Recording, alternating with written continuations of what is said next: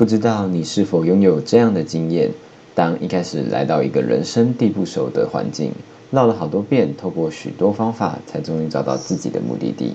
直到后来渐渐熟悉环境后，找到更快速抵达的一条路，心中是不是顿时感叹道：“唉，真是条条大路通罗马呀！”人生的路上也是相同，常常有许多人比喻人生作为一条路。而且是一条需要自己走出来，但也不知道接下来该走哪的路。今天呢，来分享一个重要的技巧，让你未来都能够顺利找到属于自己人生中的道路。人生在世，岂有一路顺遂之事？与其难过，不如重新掌握。我是冠志，欢迎您和我一起重新度过。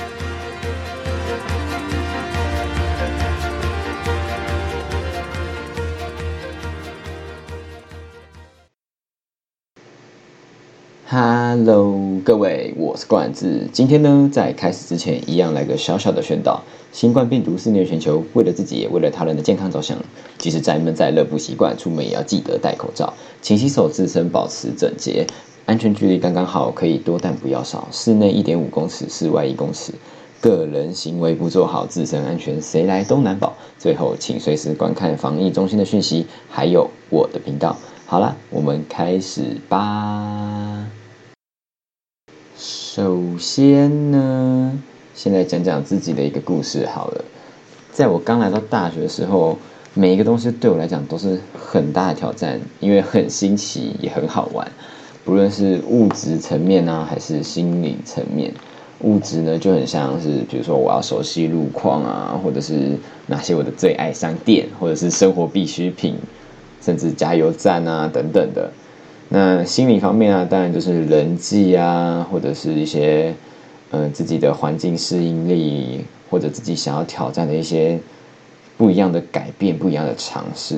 那今天我会先对物质的事情做分享。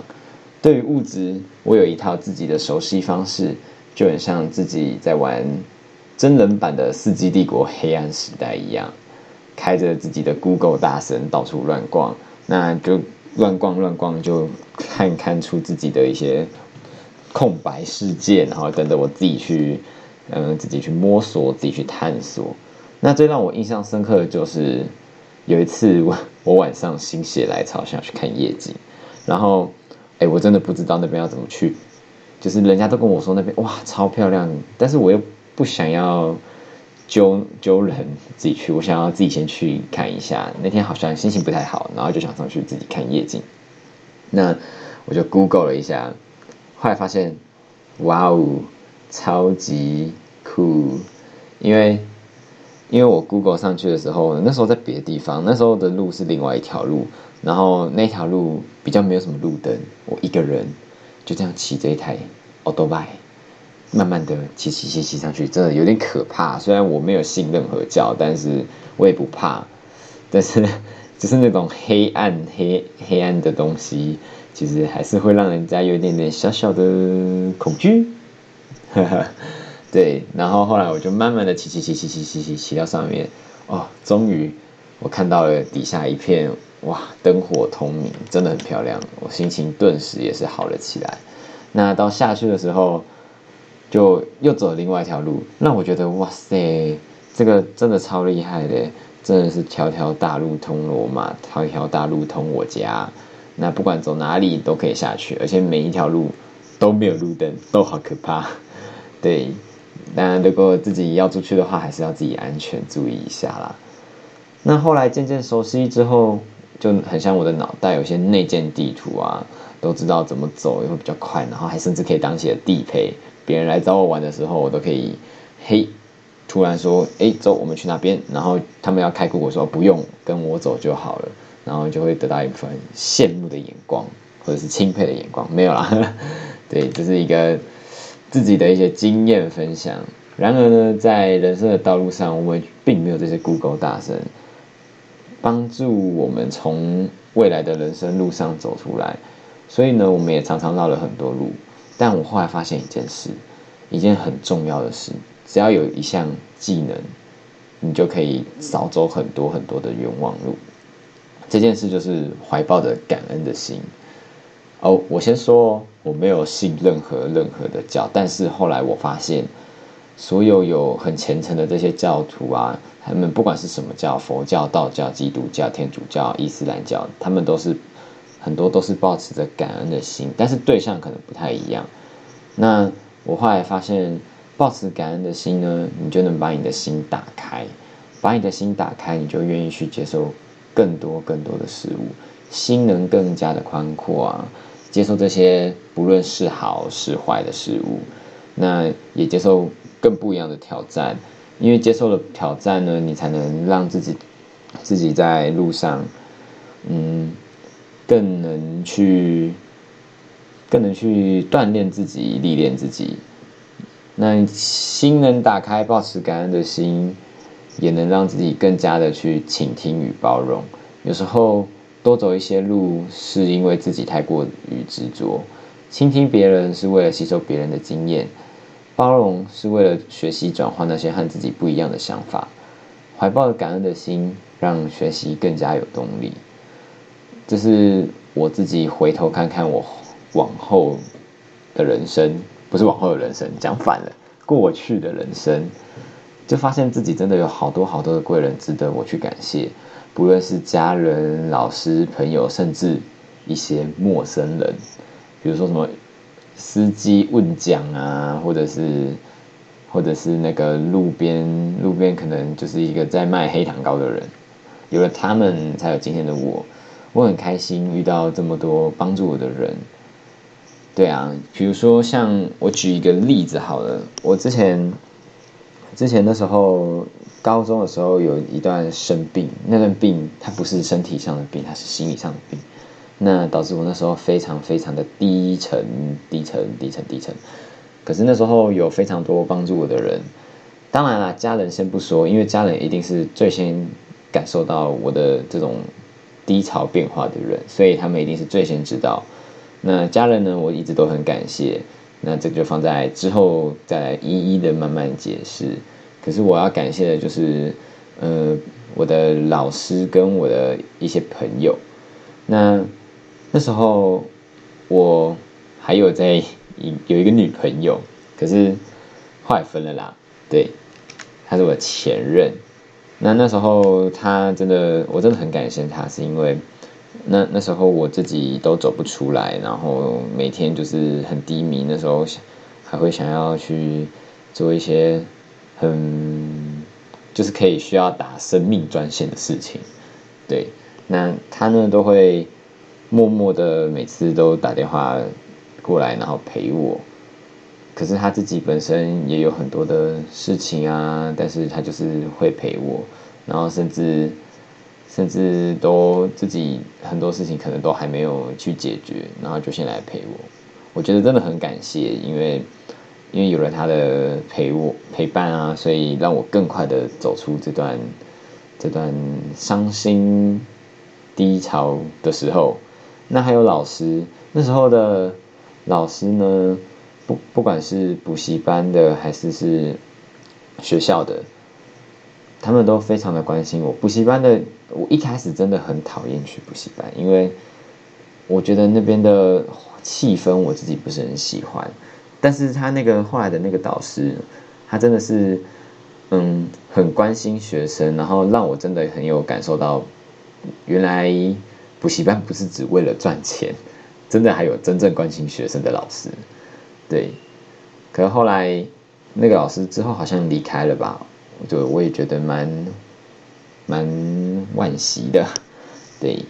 那再来是学校的老师，这个就真的非常非常，真的非常的很可惜。是我一个很很喜欢的英文老师，他从我上高一到高三，很幸运的我都是被他教导。他的内他上课的内容非常非常的有趣，然后多元，重点是还真的可以学到非常多的东西。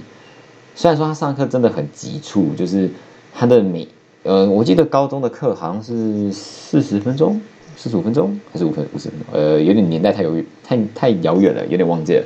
反正就是从他一踏进教室，没有任何一刻是闲的，不管是他还是学生，都没有任何一个人是闲着的当下啊。当然啦，除非自己本身想耍废，对。但是就是就是就是会感受到很匆忙。一开始进来啊，就是要考小考，考完小考呢，就可能要哎马上马上去上课，马上翻，然后马上跟你说下次要考什么，然后还有。而且他不只是做这种传统式教学，因为传统式教学是为了要应应一些那个教育部的东西嘛，要还还有那个段考。那后来他也会做一些比较大学式的教学，像是诶教我们录影片啊，然后分组讨论。对，他的上课基本上每一次都是有阶段性的，就是可能今天前面这两个礼拜、两三个礼拜是在做呃学习探讨。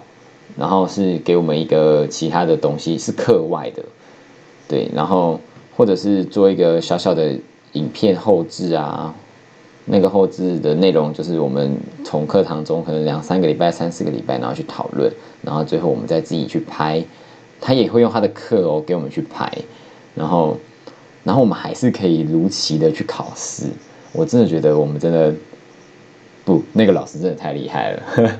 我们真的就是我啦，我自己真的很感谢，因为这有了这个老师，让我在英文这条路上有了更多的兴趣吧。然后也为了我那时候打下了一个还不错的基础，就是至少我单字都还看得懂，对，就是都有印象啊。不管是从他当时教我们。